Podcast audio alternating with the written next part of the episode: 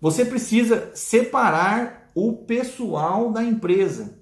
Na marcenaria, normalmente a marcenaria é pequena, com menos funcionários, são todos muito colegas, né, muito amigos ali, conhecem de algum tempo, às vezes familiar e tal. E aí começa a ultrapassar um pouco o limite da empresa com o pessoal. Por exemplo, ah, você me empresta uma ferramenta para eu fazer um negócio lá em casa lá? Ah, você me empresta a furadeira para fazer um furo lá em casa? Você me empresta o seu caminhãozinho para eu fazer uma mudança para minha tia? Você me empresta uma chapa para poder fazer um móvel não sei na onde? Esse tipo de coisa é complicadíssimo. Porque uma vez que você começa a dar essa liberdade de ir mais pro cara, você está misturando o pessoal com o profissional, o pessoal com a empresa. As pessoas, você líder, você dono da empresa, tem que entender, tem que pôr na sua cabeça que você é o, o, o fulano, você é o Zé, o João.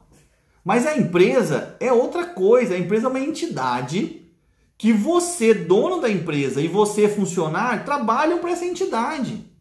E vocês têm que entender que se vocês trabalharem juntos, essa entidade sobe, ela progride. Se vocês não trabalharem, essa entidade desce, ela quebra, ela fale. E todo mundo vai se lascar junto. Então, separar a empresa do pessoal é muito difícil na marcenaria, muito difícil. Mas tem que ter. Tem que ter, tem que tentar, tem que fazer força. Né? Tem gente que tem mais facilidade, tem gente que tem muita dificuldade.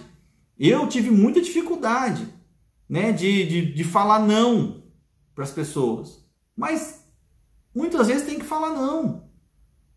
Né? Porque a, a, a, empresa, dependendo da estrutura que você tem, você tem um, um, Você poderia fazer algumas coisas, mas você não pode misturar as coisas. Você imagina que você empresta o seu caminhão para o seu funcionário. Você tem só um caminhão e você empresta para o seu funcionário. Aí o seu caminhão não tem seguro e esse caminhão é roubado, cara. Você acha que o seu funcionário vai te dar outro caminhão?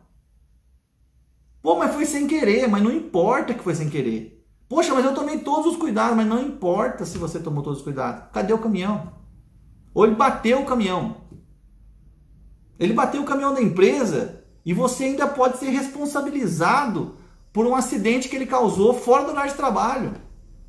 Porque você foi bonzinho com ele, ele causou um acidente lá e tá lá o nome da sua empresa estampado no seu caminhão lá. E você vai ser responsabilizado por aquele acidente sem nem saber o que está acontecendo, porque você foi legal com o cara, porque você não separou o pessoal do, da empresa.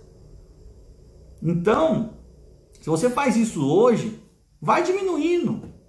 Né? Mostra para eles esse vídeo aí, fala para eles que tem um cara lá que falou que não é bom fazer isso não. Porque isso pode atrapalhar você e ele no final.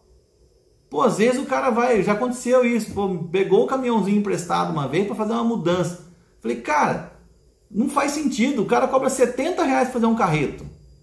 Você vai ter que pôr pelo menos 50 conto de gasolina aqui. Então a conta não fecha, não faz sentido. O cara acha que está ganhando alguma coisa, mas não está. Você só, pode, só, só precisa mostrar para ele. Entendeu? Então, separe, mostre que você tem que separar. Não é hum, assim uma coisa ruim sua. Não é, eu vou falar até um palavrão, não é da mãezinha sua, não, cara. É que existe uma empresa que depende, todo mundo depende daquilo. Né? Se você empresta uma máquina para o cara, o cara estraga a máquina, toda a equipe fica sem a máquina. Se empresta o caminhão para o cara, o cara estraga o caminhão, toda a equipe fica sem o caminhão. Entendeu? Então, e aí à toa. Então, pense nisso.